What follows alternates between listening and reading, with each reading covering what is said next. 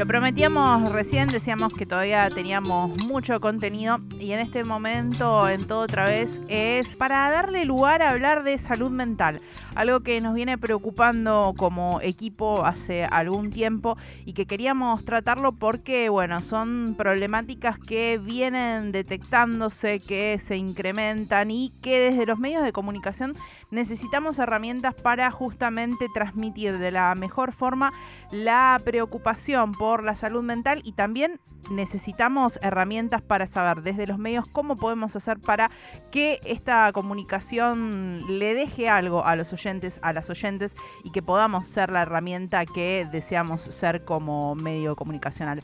Para hablar de salud mental estamos en comunicación con Santiago Levín, médico psiquiatra, psicoanalista, docente y también comunicador para charlar un poquito de estas materias. Bienvenido Santiago, aquí Agustín y Raquel te saludamos. Hola chicos, mucho gusto, gracias por llamar. No, gracias a vos por eh, esta comunicación. Lo primero que queremos saber es cuál es el estado en este momento de la salud mental luego de la pandemia, que es una temática que también has venido trabajando bastante. Sí, eh, la verdad que la, pandemia que fue, primero digamos que la pandemia fue una catástrofe eh, inesperada y que la pandemia fue a toda pérdida, digamos. Tratar de encontrarle cosas buenas a la pandemia es un ejercicio inútil eh, o por lo menos este, poco, poco realista. Se perdieron vidas, se perdieron oportunidades, puestos de trabajo, se incrementó la pobreza. Eh, fue realmente a pura pérdida. Eh, ¿Qué relación tiene la pandemia con el estilo de vida de nuestra civilización actual, con el ninguneo de la naturaleza? Esa es una cuestión por verse. Pero uno de los aspectos novedosos es que eh, la pandemia eh, echó luz sobre un tema poco tratado en general, que es el de la salud mental, ese aspecto tan importante de nuestra vida como, como seres vivos. Eh, yo, mi, ex jefe de cátedra en, en, psiquiatría en la Facultad de Medicina en la UBA siempre decía que la diferencia entre la Facultad de Medicina y la de Veterinaria es justamente salud mental. Mm. Todo lo demás es más o menos lo mismo. Este, entonces, lo que nos hace humanos, lo que nos hace eh, eh, seres humanos es precisamente el acceso al símbolo, a la palabra, a la cultura, lo que nos ha alejado de una manera definitiva desde un punto de vista cualitativo de los otros seres vivos. Tenemos conciencia, sabemos que nos vamos a morir, conocemos el amor, lloramos, nos reímos, nos cuidamos, también nos matamos. Todo esto tiene que ver con lo mental. La pandemia mostró lo mental de una manera muy descarnada y produjo un daño, una herida también en ese ya precario equilibrio prepandémico, porque el mundo prepandémico era una cagada y ahora lo es en mayor medida. Me, explico, un mundo en el que este, la pobreza crece, un mundo en el que cada año mueren 5 millones de niños menores de 5 años por falta de comida, un mundo en el que la riqueza se concentra cada vez más, un mundo en el que para el año 2050 la depresión va a ser la principal causa de enfermedad en el mundo, pasando a las enfermedades cardiovasculares según este, el pronóstico de la Organización Mundial de la Salud. ¿Qué, ese es un dato fuertísimo. ¿Qué puede significar? Que la principal causa de la enfermedad se esté de, la, principal causa de enfermedad en, en, todo el planeta sea la depresión. Lo, lo único que puede significar es que realmente estamos fallando como civilización en el diseño de un mundo en donde todos y todas tengamos un lugar, tengamos el derecho a un proyecto de vida, a un techo, a un trabajo, al acceso al cuidado de la salud, al amor, a dedicarnos a las artes y las ciencias y la solidaridad. Entonces, en este mundo descarnado, la pandemia nos vino a mostrar qué pasa cuando se suma un poco más de estrés, un poco más de susto, un poco más de angustia a el, peso que ya veníamos trayendo de antes. ¿Es importante la salud mental? Por supuesto, lo sabíamos desde antes, pero la pandemia lo mostró de una manera muy descarnada y entonces de pronto los psicólogos y los psiquiatras eh, empezamos a tener un poco de visibilidad pública para salir a llevar este mensaje, ¿no? No porque seamos lindos de mirar, sino porque venimos a decir estas cosas. Santiago, justamente estuviste asesorando eh, de alguna forma al gobierno durante la pandemia para poder comunicar eh, estas cuestiones pero eh, también es necesario que los medios de comunicación, tanto hegemónicos como comunitarios y alternativos, tengamos herramientas y sepamos qué es lo que podemos hacer para justamente hablar de salud mental de una forma que sea propositiva y que pueda dar herramientas a las personas que están del otro lado para eh, salir un poco de eso, para hablar de la temática ¿Qué herramientas podemos tener en cuenta como medios de comunicación de qué prácticas no llevar adelante y cuáles sí para eh, poder favorecer a la discusión de la salud mental? Es una excelente pregunta que desde ya quiero quiero decir que voy a voy a, decepcionar al oyentismo, como dice Flor Halfon, porque no puedo dar una respuesta completa en dos líneas. Es una excelente pregunta. Esa, esa pregunta que vos haces, Raquel, merecería este, un, un curso de verano de dos meses este, en las montañas para hablar de comunicación y salud mental. No es todo culpa de los periodistas y de los comunicadores. Esto también es una exageración. Eh, nosotros los profesionales de la salud y de la salud mental tenemos que aprender a hablar también eh, tenemos que aprender a comunicar. Se supone que un médico es un especialista en comunicación humana, pero esto lamentablemente no se verifica con mucha frecuencia. Eh, ¿Qué tiene que hacer un medio de comunicación? Hay medios que solo están allí para hacer daño y negocios. Ese sería gran parte de los medios hegemónicos de comunicación. Las notas se compran, eh, las tandas se venden altísimas se genera un daño, el suicidio del futbolista amateur de 24 años el viernes pasado, ustedes lo recuerdan. Sí. Fue en parte, en parte, y vuelvo a subrayar, en parte provocado por la repercusión mediática. Claro. Entonces, allí hubo un pésimo funcionamiento de los medios hegemónicos masivos, de las redes, de la viralización, etcétera tenemos que entre todos volver a pensar cómo se comunica un suicidio, qué se hace con el bullying, cómo se comunica un femicidio, eh, tema por tema, primero en general y luego tema por tema. El suicidio es un enorme problema en la comunicación. Fíjense que la pandemia disparó alocadamente la tasa de suicidios en todo el mundo, sobre todo de adolescentes. El suicidio es la segunda causa de muerte de los menores de 30 años. La primera son los accidentes. Pero fíjense, ¿esto qué significa? No que todos se suicidan, sino que los menores de 30 no suelen morirse. Claro. En cambio, los mayores de 60 sí suelen morirse, porque obviamente llega una edad en la cual este, las vulnerabilidades se hacen más visibles y todos nos morimos de algo. Pero los jóvenes suelen mantenerse vivos. Eh, ¿De qué se mueren los jóvenes? ¿De accidentes o de suicidio? hablamos muy poco de suicidio, siendo que el suicidio eh, en el mundo más o menos se lleva 900.000 personas por año, es decir, más que todos los accidentes de auto y todos los homicidios con arma de fuego sumados. Y sin embargo hablamos poco, y cuando hablamos hablamos mal.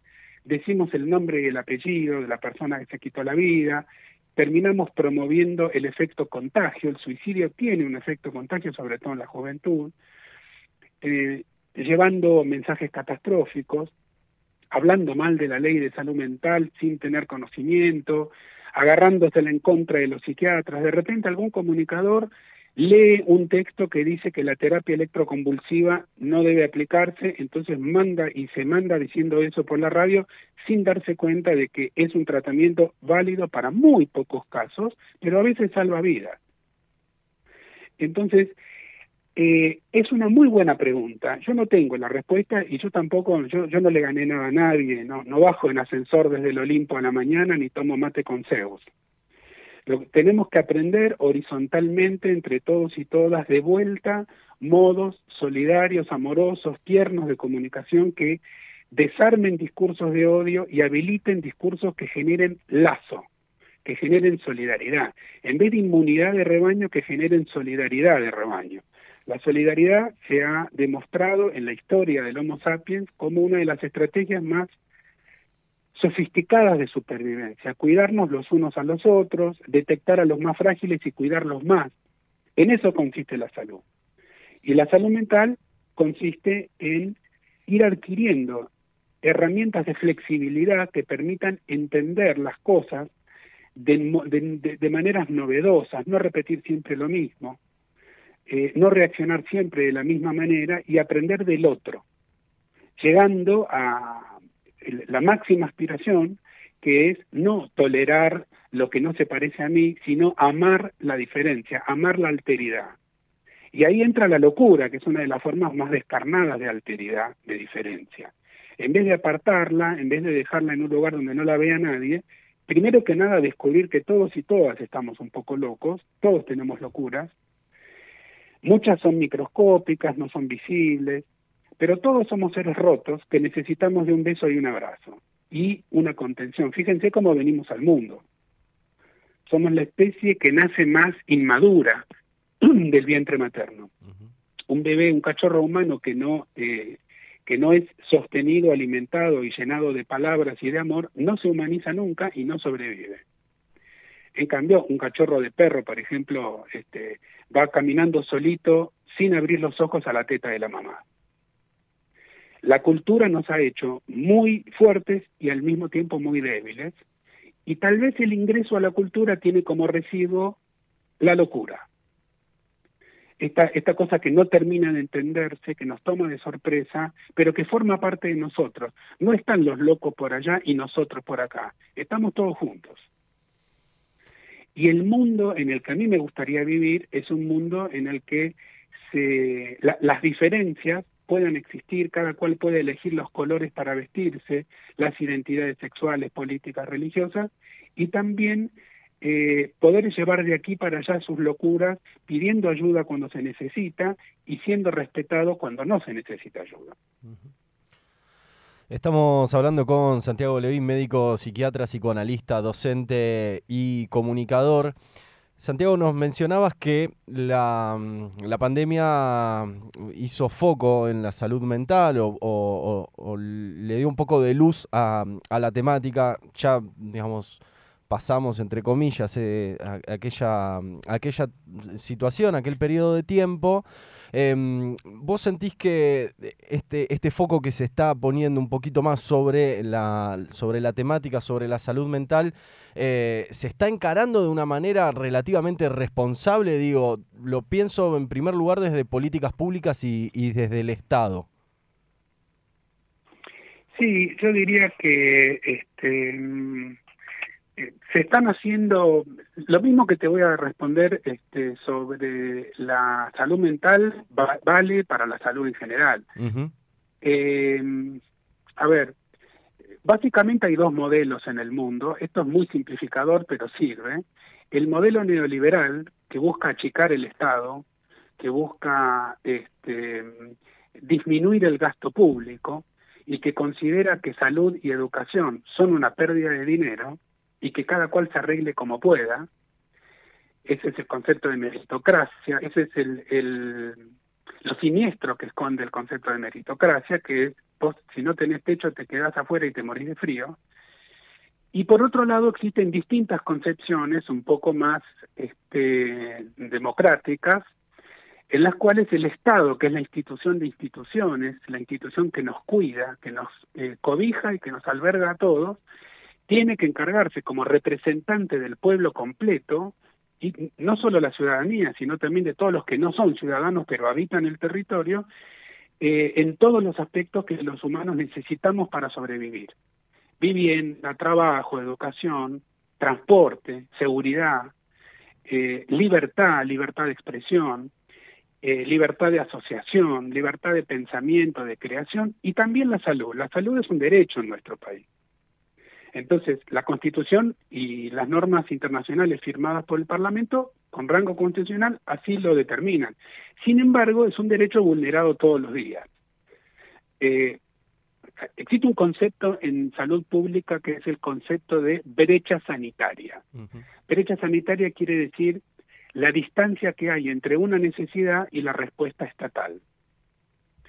Eh, la brecha sanitaria para esquizofrenia en toda nuestra región eh, latinoamericana supera el 70%. Quiere decir que 7 de cada 10 personas que padecen esta grave enfermedad mental crónica, 7 de cada 10 personas nunca reciben ninguna clase de tratamiento ni diagnóstico, ni bueno ni malo.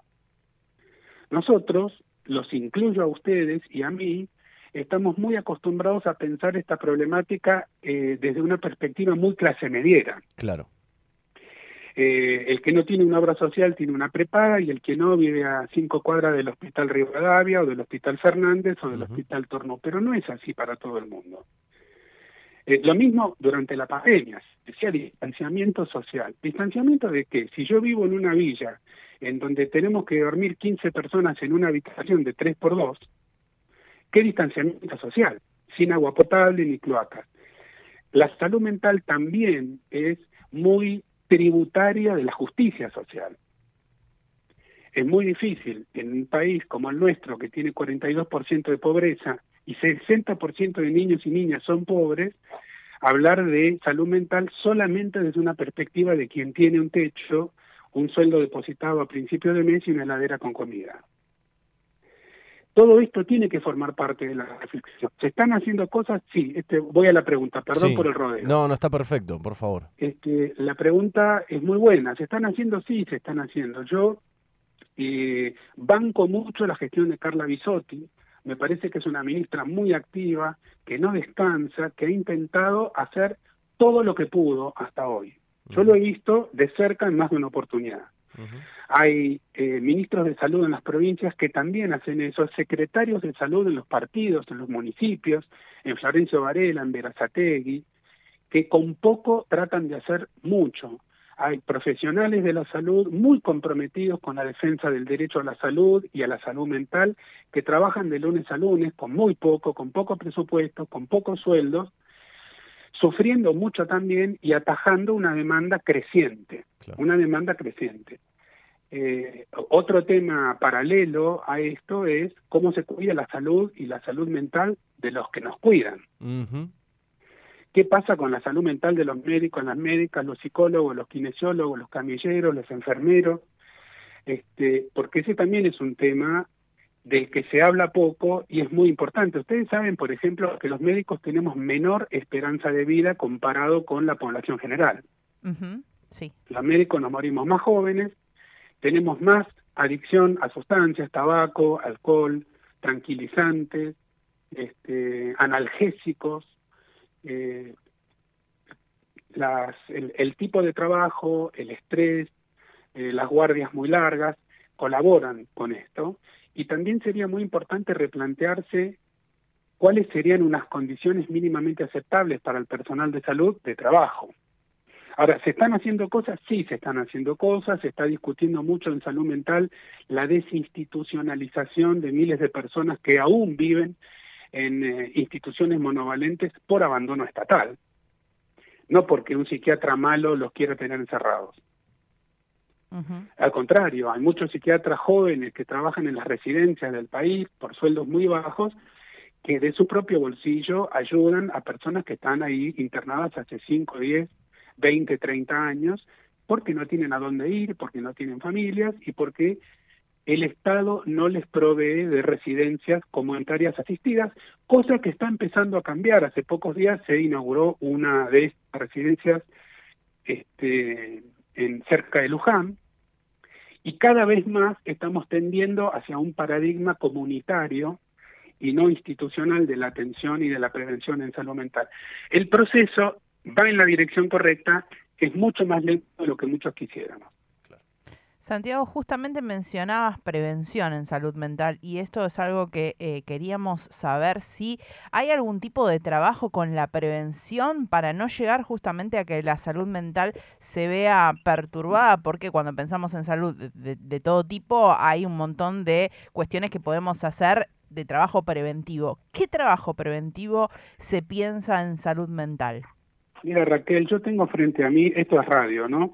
Tengo una un dibujito de Tute que, es un, señor levantando el dedo, como así, diciendo una cosa muy importante, y dice, salud mental es tener trabajo, vivienda y educación. Lo tengo pegado en mi agenda.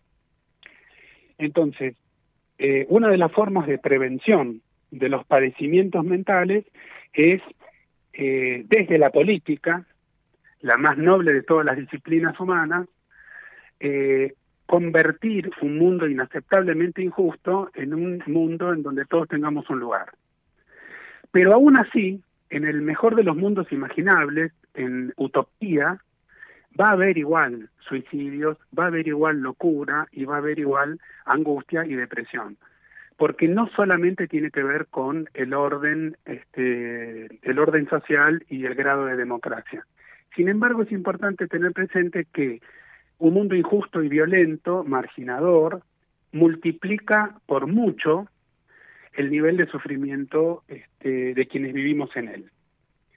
Entonces, eh, con vivienda, con educación, con este, trabajo justo, bien remunerado, en una sociedad con verdadera democracia, donde uno pueda construir un futuro y tener derecho a, una, a proyectar un futuro, rodeado de amor y ayudando a los vecinos y las vecinas, es un mundo en donde el sufrimiento mental general va a bajar mucho. De todas maneras, es necesario pensar la prevención en cuatro o cinco áreas distintas y en general conviene pensarlo por franjas etarias. El suicidio en la adolescencia es un tema que hay que empezar a hablar en las escuelas. Eh, se hace, se hace, pero no lo suficiente la violencia escolar, el bullying, los discursos de odio, esos son terrenos en donde eh, la prevención tiene un rol preponderante. Así como nos enseñaron que este, eh, el tabaquismo aumenta las chances de tener un infarto agudo de miocardio, eh, los discursos violentos aumentan las chances de generar individuos violentos y esto tiene que atajarse en la infancia y en la primera juventud. Otras formas de prevención son los mensajes de los medios de comunicación. Eh, los medios de comunicación, como ustedes saben, son uno de los medios productores de subjetividad, es decir, de lo que todos pensamos antes de pensar, de eh, qué valores se sostienen eh, como valores aceptables en una sociedad. Lamentablemente en nuestra sociedad se ha perdido el valor de la solidaridad se escucha más el valor de la meritocracia. Yo tengo esto porque yo me lo merezco, porque yo me forcé, si vos no tenés nada, jodete. Este, el, el daño que ha hecho el discurso liberal individualista meritocrático es muy difícil de medir, pero es muy fácil de ver todos los días. ¿Qué se puede hacer desde los medios de comunicación? Pensar, como nosotros intentamos hacer desde la Asociación de Psiquiatras durante la pandemia, modos de ayudar a los demás no de escaparnos de los demás porque nos van a contagiar el virus o porque nos van a saltar. Si ves un chico raro, cruzate a la otra vereda, es un pésimo consejo. Allí es donde tiene que intervenir la prevención. Prevención es una, es una, actitud social, no es solamente un médico diciendo hay que tomar dos litros y medio de agua por día. Totalmente. La, la, la divulgación de salud, al estilo este, tips para vivir mejor es una berretada que no tendría que tener lugar en los medios de comunicación porque con, por ese canal, en ese discurso también se cuelan todos los prejuicios que ese médico o esa médica tiene. ¿Sí? Porque si no pareciera que hay que dormir ocho horas por día, eh, descansar tantas horas el fin de semana, tomar tantos litros de agua, mirar menos la pantalla del celular, pero es, es, totalmente imposible. Nosotros vivimos en un mundo donde eso en general no se puede hacer. Nosotros decimos hay que tener como mínimo un mes de vacaciones. ¿Quién tiene un mes de vacaciones? ¿Qué clase de divulgación hacemos los que hablamos de salud? ¿A quién le estamos hablando? La señora que trabaja de, ayudante doméstica, que tiene que tomarse el tren desde bien tercer cordón de la provincia sur eh, y luego llegar a Constitución, después tomar eh, un colectivo y después un subte. sale de la casa sin desayunar a las cuatro y media de la mañana, llega a las ocho y la patrona le dice preparame el desayuno. Eso no es un mundo en donde la persona que viene desde tan lejos para limpiar inodoros ajenos pueda tener el derecho a tener salud mental. El otro día advertí en un edificio de Recoleta, el, el, la, el ascensor principal estaba descompuesto, entonces me dirigieron para subir a la casa de una persona por el ascensor de servicio. ¿Saben lo que me di cuenta? Esto es increíble. Esto también es salud mental. Y después lo vi en muchos otros lugares. El ascensor de servicio no tiene espejo. Ajá. Porque se supone que las personas que vienen a trabajar de, de señoras de servicio, o el plomero, o el técnico del aire acondicionado, no tienen derecho a la coquetería. Claro. El espejo está donde están este, las personas de clase media o alta, que sí, se le puede correr un poco el rímel y tienen que pintarse los labios cuando bajan el ascensor. Entonces, en, en un mundo tan desencajado, hablar de prevención es hablar de solidaridad, de equidad social, de solidaridad, de igual acceso, de promover en los chicos más chiquitos y las chicas más chiquitas lazos de amistad, de paridad, y eh, volver con la idea de que realmente todos somos iguales y nos tenemos que hablar de un modo horizontal. Escandinavia, algunos países escandinavos, luego de la Segunda Guerra Mundial, eliminaron el tratamiento de usted y todos los títulos. Nosotros acá seguimos diciendo su señoría, su excelencia, el excelentísimo presidente de la nación, don, todas esas cosas se eliminaron. Entonces, cuando un acusado en un juicio le quiere hablar a la jueza, le dice, pero María del Carmen, por favor, déjame hablar. Uno ve eso en la televisión y no lo puede creer. Ni doctora, ni su señoría, ni su majestad. Eso también es prevención en salud mental, porque el mensaje subterráneo, en salud mental lo importante son los mensajes subterráneos. Es, este, somos todos iguales. Pero si yo digo somos todos iguales, pero yo vengo en auto y vos tardás tres horas en venir en tren, no somos todos iguales. Y si a uno le tiene que decir doctor, profesor doctor, el doctor fulano que nos da el honor de tal cosa, no, no, no, no, no. O volvemos a pararnos todos en planta baja o nunca vamos a poder construir salud mental. Queda muy claro. Santiago, te agradecemos muchísimo esta comunicación. Eh, teníamos muchas ganas de hablar de salud mental y creo que eh, sirve por lo menos como un puntapié inicial para pensar estas cuestiones y que ojalá del otro lado eh, empecemos a pensar, digo, si no empezamos a pensar en estas cuestiones, por lo menos no hay forma de, que avancemos, así que te agradecemos muchísimo esta Chicos, comunicación. Déjenme una sola cosa para, para cerrar. Eh, la calidad de las preguntas y la calidad de las palabras que ustedes manejan no es muy usual en los medios de comunicación. Otra cosa que tienen que hacer las personas que tienen un micrófono es hacer lo que hacen ustedes, es decir, leer. Agradecemos les deseo un buen fin de semana a ustedes y a todo el oyentismo. Igualmente para vos, muchísimas gracias y, ojalá nos volvamos a comunicar. Un beso grande. Pasaba Santiago Levin, médico, psiquiatra, psicoanalista, docente, comunicador.